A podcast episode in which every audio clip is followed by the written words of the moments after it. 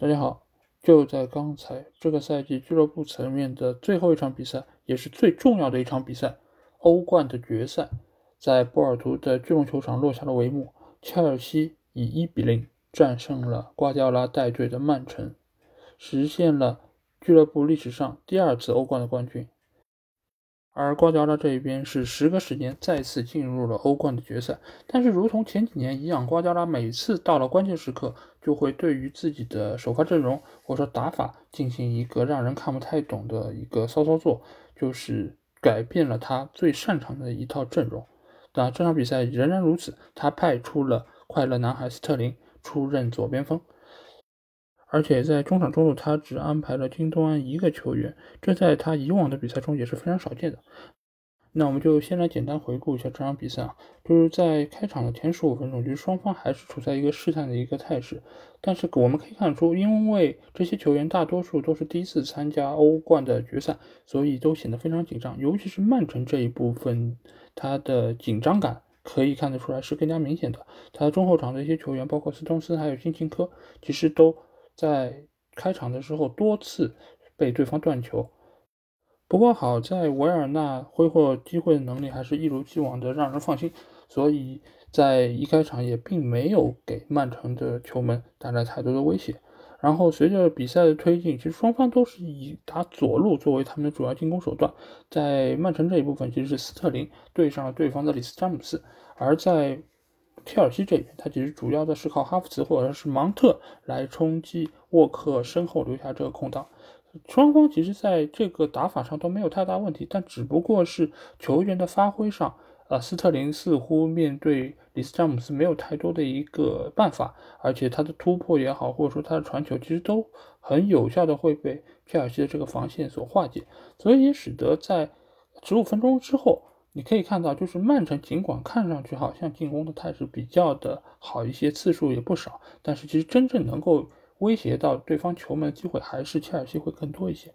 然后在这个时候，比赛来到了上半场第三十七分钟，第二个席尔瓦和福登一次争抢头球的一个落地的时候，造成了他的呃一个应该是腹股沟这个地方的一个伤势，他没有办法再坚持比赛。作为全场。可能少有的几个有过欧战决赛经验的这么一个球员，他的下场其实对于切尔西在那个当刻，他其实是有比较大的一个影响。但是没有想到是，就在他下场之后的五分钟，切尔西的门将门迪发动了一次反击，却造成了曼城的失球。这个进球其实是门迪传给了芒特，芒特向前的一个直传球穿透了迪亚斯和金琴科中间的一个空当。直接找到了哈弗茨，哈弗茨晃过了埃德森，打空门得手。也凭借这个进球，切尔西能够以一比零的结果结束上半场，回到更衣室。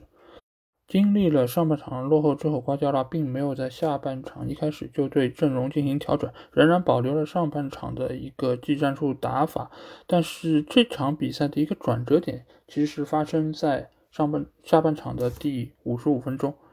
就是吕迪格在一个阻挡犯规之后撞倒了德布劳内，德布劳内的下眼睑这个位置有一个很严重的一个淤伤，使得瓜迪奥拉不得不把德布劳内换下场。作为曼城的绝对核心，德布劳内的下场直接改变了这场比赛的一个走势。就在之后，瓜迪奥拉接连开始换人，用费尔南迪尼奥换下了贝尔多席尔瓦，然后切尔西这边。对应以普利西奇换下了维尔纳，这整个一个改变之后，你会发现曼城开始压上进攻，因为他们急需在这个时候扳平比分。但这个时候你就可以看到，比赛已经纳入到了切尔西比较喜欢的一个状态，就是他主防，但是他可以打曼城反击，因为曼城这个时候他身后的空当非常的巨大，所以我们也可以看到那个时候，包括换上场的普利西奇。包括其他的一些进攻球员都能够拿到非常好的一个进球的机会，而在这个时候，切尔西的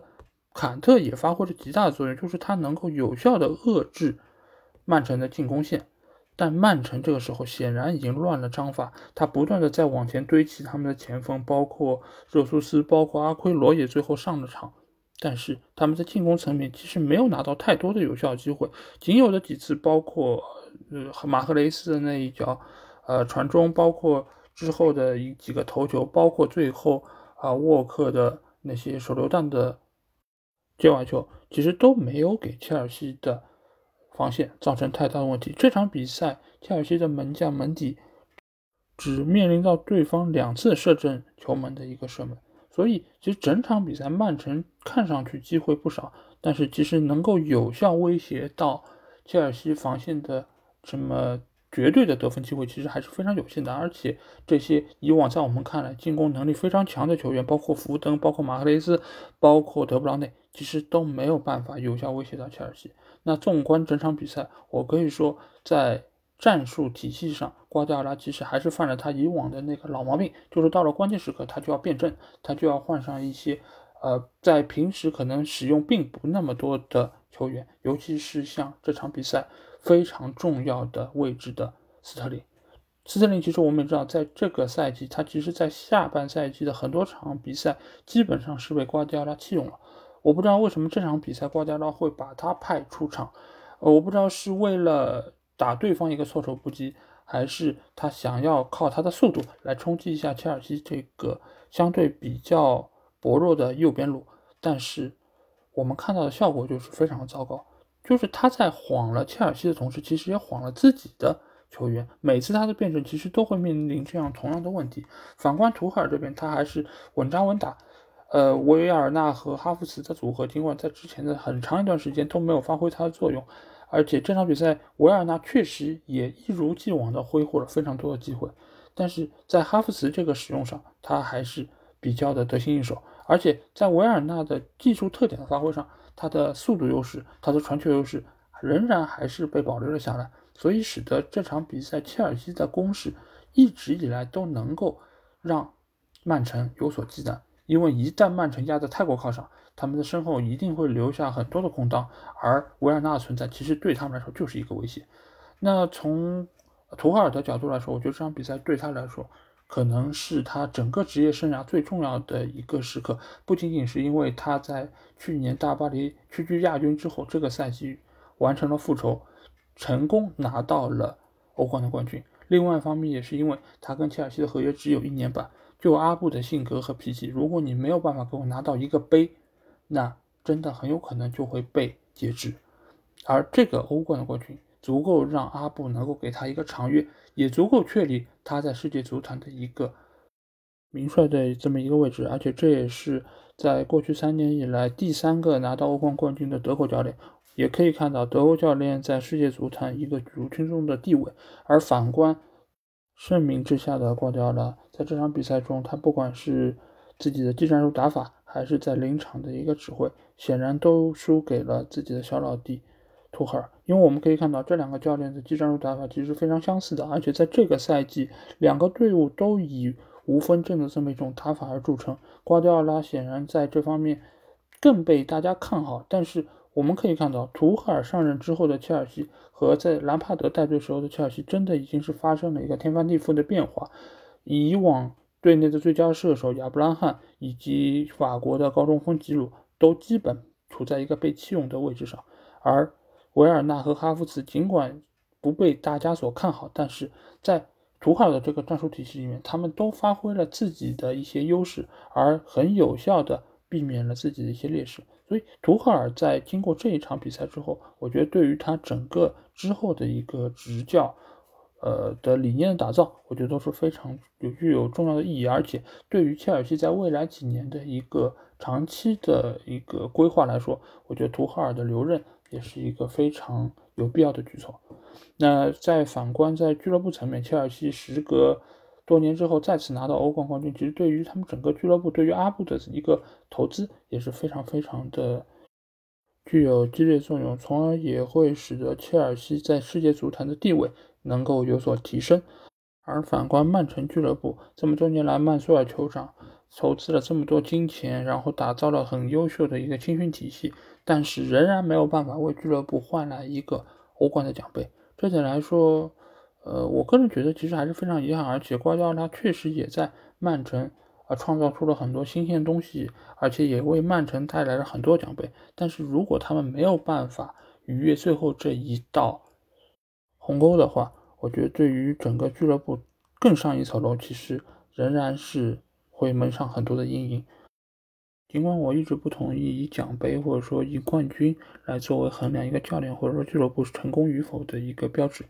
但是冲击欧冠奖杯这么多年仍然没有办法取得，对于瓜迪奥拉和曼城俱乐部都是一件相当令人遗憾的事情。在看到刚才颁奖仪式的时候，啊，切尔西的球员有多兴奋，有多激动，曼城的球员都有多落寞。每次看欧冠决赛，其实我对于这些场面都是不忍直视。因为我相信他们每一个人都为此付出了非常非常多，但是比赛就是这个样子，我们也需要面对这一切。在这个时候，我想祝贺切尔西，阿布在一个合适时间换掉了兰帕德，请来了图赫尔，才使得他们能够在这个赛季拿到欧冠的冠军。阿布这种果断也好，或者很多人称之为是冷血，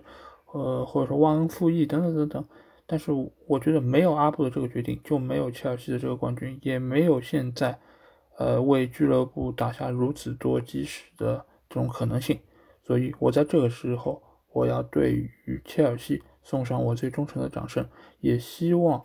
呃，英超球队来年可以在欧战能够有更好的发挥。那这期短评就到这里，祝广大切尔西球迷今天过得开心，